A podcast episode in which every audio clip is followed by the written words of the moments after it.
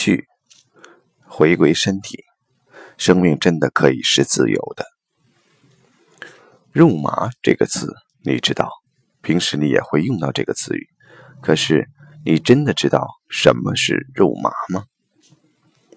我第一次知道什么叫肉麻，是在一次做心理咨询时，来访者是一位中年男士，他讲到一件事情，这件事情让他感觉到烦恼。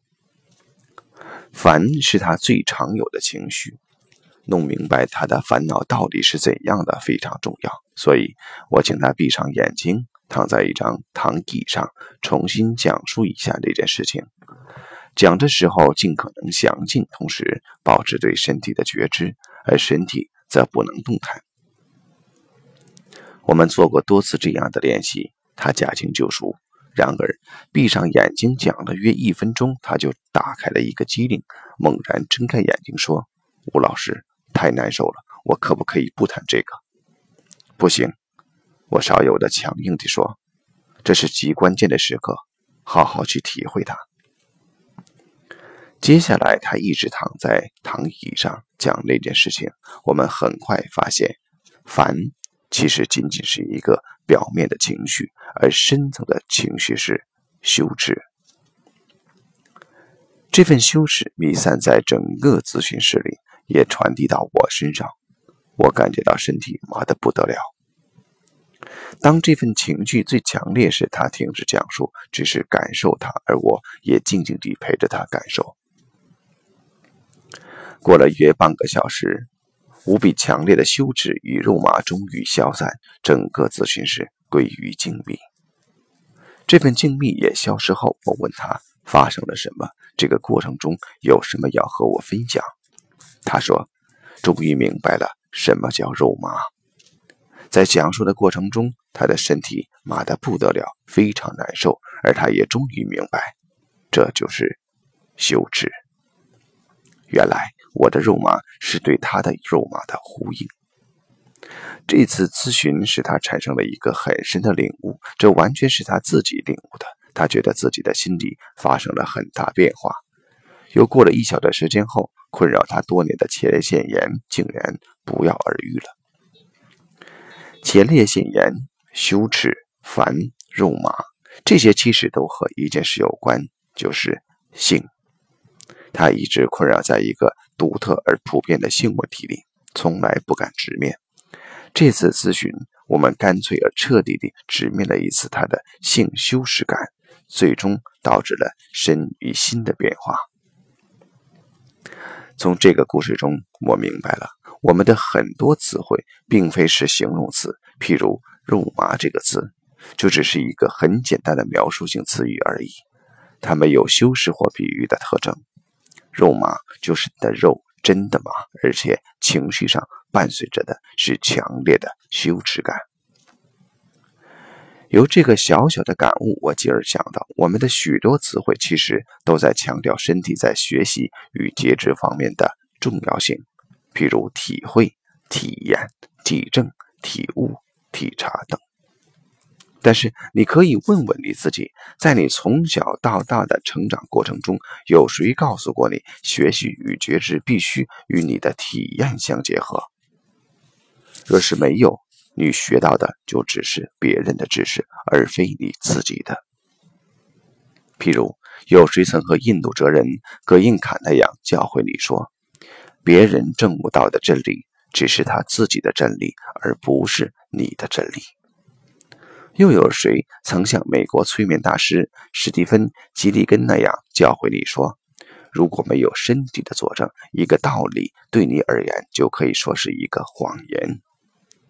或者说，你能否有股神巴菲特的运气？他的父亲一直在对他说：“尊重你自己的感觉。”或者，你能否如乔布斯那样，很早就能领悟到，最重要的是？拥有跟随内心和直觉的勇气，你的内心与直觉知道你真正想成为什么样的人，任何其他事物都是次要的。在中国，假如你拥有以上的运气，那我要祝福你，你真的是太幸运了，你是绝对的幸运儿。